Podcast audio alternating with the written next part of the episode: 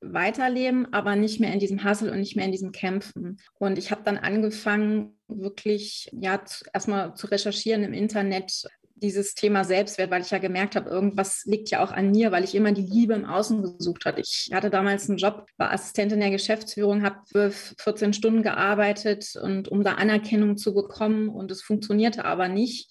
Das waren alles so Punkte, wo ich mich angefangen habe, selbst zu reflektieren und einfach gesagt habe, was läuft hier falsch? Irgendwas läuft doch hier falsch. Und so bin ich halt sukzessive dahinter gekommen, dass genau das, was du sagst, es nicht im Außen funktioniert, sondern der, das Außen im Grunde genommen unser Spiegel ist. Alles das, was sich im Außen zeigt, ist im Grunde genommen ein Spiegel, der uns was zeigen will, aufzeigen will.